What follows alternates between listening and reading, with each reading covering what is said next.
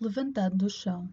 O latifúndio é um mar interior. Tem seus cardumes de peixe miúdo e comestível, suas barracudas e piranhas de má morte, seus animais pelágicos, leviatãs ou mantas gelatinosas, uma bicheza cega que arrasta a barriga no lodo e morre sobre ele, e também grandes anéis serpentinos de estrangulação.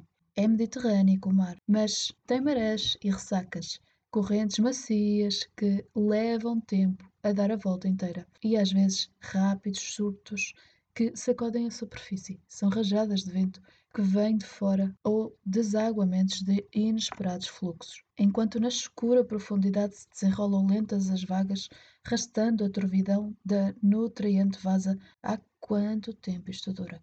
São comparações que, que tanto servem como servem pouco. Dizer que o latifúndio é o mar, mas terá a sua razão de fácil entendimento. Se esta água agitarmos, toda a outra em redor se move, às vezes de tão longe que os olhos o negam. Por isso chamaríamos enganadamente pântano este mar, e que o fosse muito enganado vive quem de aparências se fia, sejam elas de morte. Todos os dias os homens se levantam de suas camas, todas as noites se deitam nelas. E dizer camas é dizer o que de camas faz às vezes.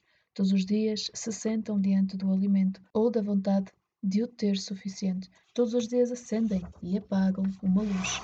Debaixo da rosa do sol não há nada de novo. Este é o grande mar do latifúndio, com as suas nuvens de peixe, de rebanhos e os animais da devoração. E se isto foi assim sempre, não se vêem razões para deixar de ser mas tendo de suportar algumas mudanças, basta que a vigilância não se distraia. Todos os dias vão à água as barcaças armadas e, e as redes que hão de pescar o pescador. Onde é que foste buscar esse saco de bolota? Ou esse moro de lenha? Ou que fazes aqui esta hora? De onde vens? Para onde vais? Não é o homem senhor de pôr o pé fora do costumado carril, salvo se vai contratado, e, portanto, debaixo de olho. Porém, cada dia traz com sua pena sua esperança, ou será isto fraqueza do narrador, que de certo leu tais palavras ou as ouviu dizer e gostou delas, porque, vindo com a pena, a esperança, nem a pena se acaba, nem a esperança é mais do que isso. Outras palavras não usaria o padre Agamedes, que justamente de pena e esperança faz o seu modo de vida. Quem julgar o contrário é tolo, ou vai mal aviado. Mais acertado será dizer que cada dia é o dia que é mais o dia que foi, e que os dois juntos é que são o de amanhã. Até uma criança deveria saber estas coisas simples, mas há quem cuide de partir os dias como se cortasse cascas de melancia para dar aos porcos. Quanto mais pequenos os bocados, maior a ilusão da eternidade. Por isso é que os porcos dizem: Oh Deus dos porcos, quando será que matamos a fome? A este mar do latifúndio chegam ressacas, pancadas, empurrões das águas e quanto, às vezes, basta para derrubar um muro ou simplesmente saltá-lo. Como em Peniche soubemos que aconteceu, por aqui se vê como sentido tem virmos nós falando de mar, que Peniche é o porto dos pescadores e forte prisional. Mas fugiram, e deste fugimento muito se irá falar no latifúndio. Qual mar, qual nada. O que isto é, é terra as mais das vezes seca. Por isso é que os homens dizem: Quando será que matamos a sede que temos e a outra que tiveram os nossos pais? e mais a que debaixo desta pedra se prepara para os filhos que havemos de ter.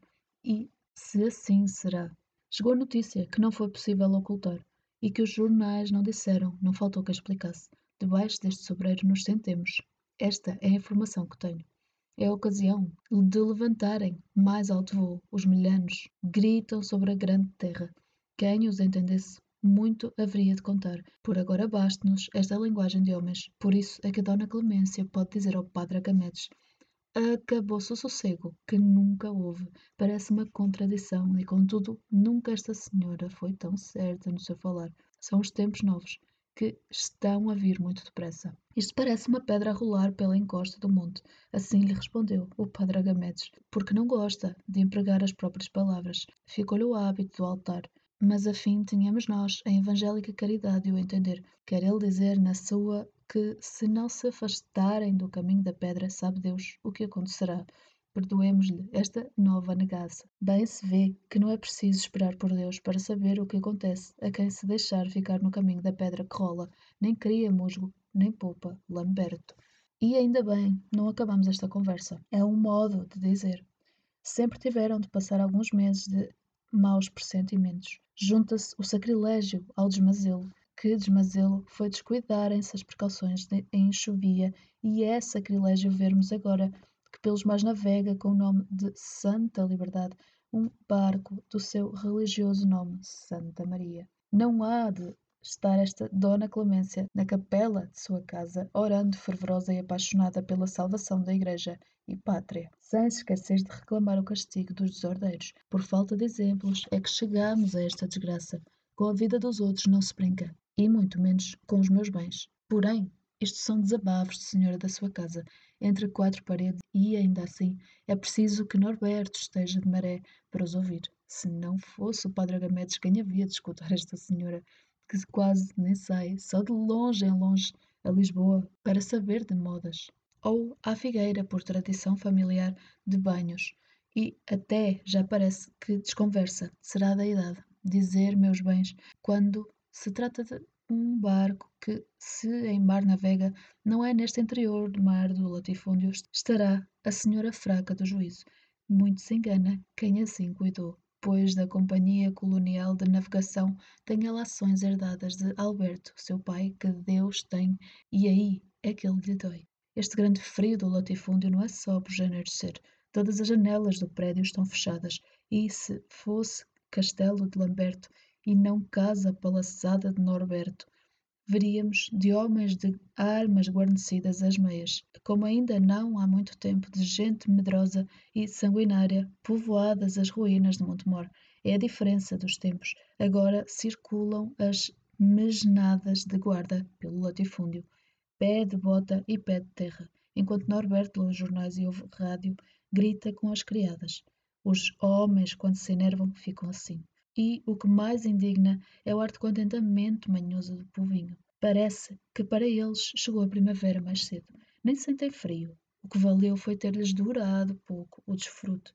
Daí, a dois dias, tiveram de amochar as ideias. Deus não dorme e o castigo, sem falta, virá. Já Santa Maria está ressuscitada. Orei por nós e não queiramos muito mal ao Padre Agamedes, que enfim veio a ter o seu pecado de inveja.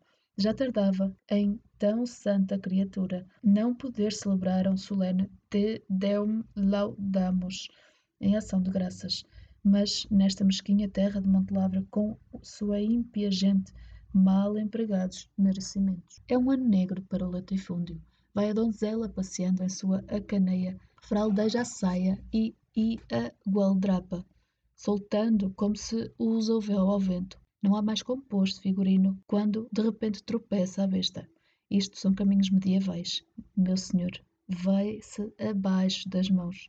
Jesus Maria. Está a donzela no chão, mostrando suas íntimas penumbras. Parece que não haverá maior mal. O pior foi o roupanto do animal ao levantar-se. Com o susto, se desmandou.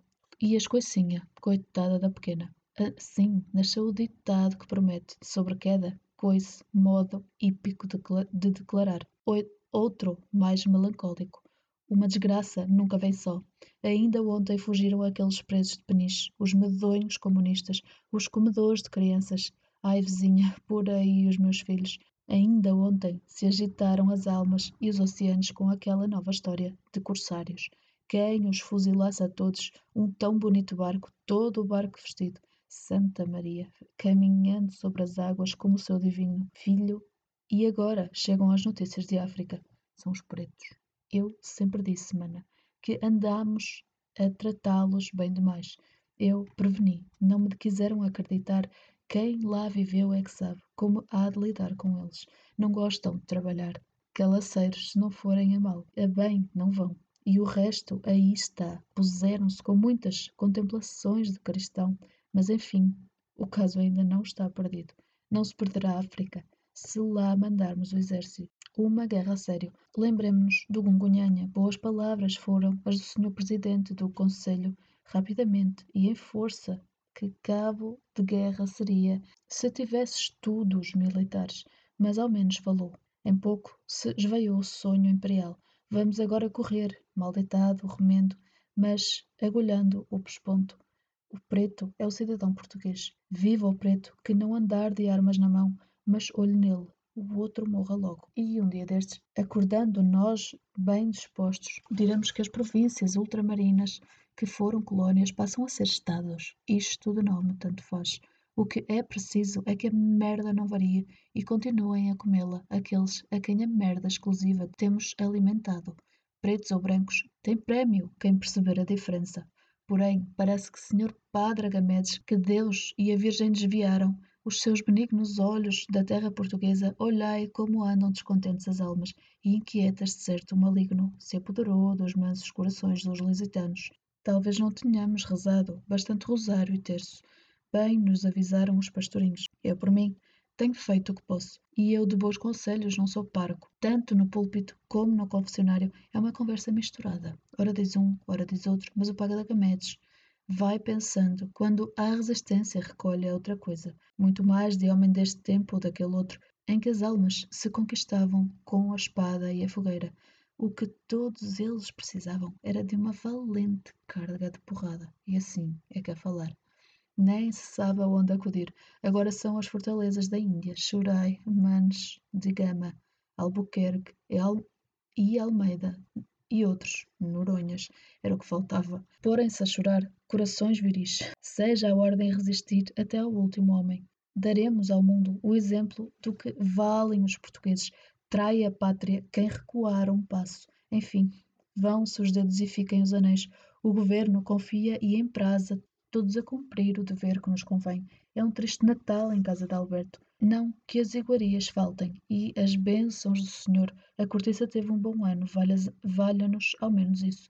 O pior é esta negrura de nuvens que sobre o país e o latifúndio pairam contravoadas na barriga, que vai ser deste Portugal e de nós. É certo que temos quem nos proteja, a cada qual seu presente. Capitão, tenente, sargento, cabo, coitado, que é justiça, ganham tão pouco sempre a defender-nos as propriedades. Imagine-se que os tínhamos por nossa conta. Saía-nos muito mais caro. Faz-se de tripas coração, porém, lembrar-se a gente que nunca deu muita atenção à Goa, da mão e deu, e agora serem-nos levados assim os últimos padrões da presença portuguesa no Oriente, soldados e marinheiros. Que ideia! O presente não é esse. De capitão, tenente, sargento e cabo já falámos cada qual veio buscar o seu, ou por discrição e esquivança de más línguas lhe foi levado, este presente é outro. É o dos soldados marinheiros que, em ponto de morrerem, ainda se soerguem no cotovelo e exangues bradam. Respondem à chamada, ausentes, é uma prática antiga. Quando é preciso, até os mortos votam. O que ainda assim nos vale é passarem-se estas coisas por longe. Índia e mesmo África perto não fica. Lavram os incêndios longe das minhas extremas. Entre eles e nós está o mar. Tanto mar, aqui não chegam eles, e a Portugal não faltarão filhos para defenderem lá o, latifúndio daqui. Com o teu amo, não jogues as peras, que ele fica com as maduras e dá-te as verdes. Não acreditem em ditados e depois queixem-se. Amanhã, disse Dona Clemência a filhos e sobrinhos, é dia de ano bom. Isto julgava ela por informações de calendário, pondo as suas esperanças no ano que desponta e formulando as melhores votos pelo bem-estar de todos os portugueses. Não são palavras suas. Dona Clemência sempre usou outra linguagem, mas anda agora em aprendizagem desta. Cada qual escolhe os seus mestres e ainda a palavra lhe está no ar Chega a notícia que de Beja foi saltando o quartel da Infantaria 3. Beja não é Índia, nem Angola, nem Guiné. É aqui vizinha da nossa porta. É latifúndio. E lá está canzoada a ladrar.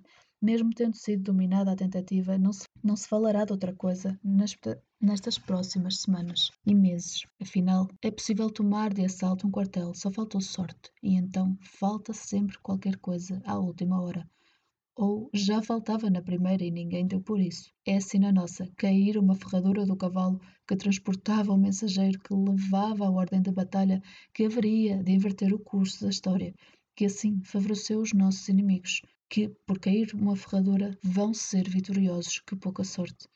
E com este dizer, não estamos a faltar ao respeito de quem do sossego da sua casa se tirou para ir tentar deitar abaixo as colunas do latifúndio, morra Sansão, e quantos aqui estão? E quando se vai ver, Depois de assentar a poeira, quem morreu foi Sansão, e as colunas não. Talvez nos sentássemos debaixo desta azinheira e uns aos outros disséssemos que coisas temos na cabeça e no coração. O pior são as desconfianças, cada qual por seu lado. Bem esteve que se tivesse tomado o Santa Maria, e daí, bem está que a inveja se tentasse, e daí, mas nós, cães e formigas do latifúndio, ninguém nos veio perguntar se aquelas eram as nossas navegações e estes os nossos assaltos. Certo, temos em gosto quantos fazeis, mesmo não vos conhecendo mas lá por cães e formigas sermos, que diremos amanhã quando ladrarmos em conjunto, e tão mal nos ouvirdes como nos ouviram neste latifúndio o que quereis cercar, afundar e derrubar. É tempo de ladrar juntos e morrer certos. Meu capitão-general, e entretanto vede se não vos falta uma ferradura, ou se apenas levai três balas, quando vou ser precisas quatro.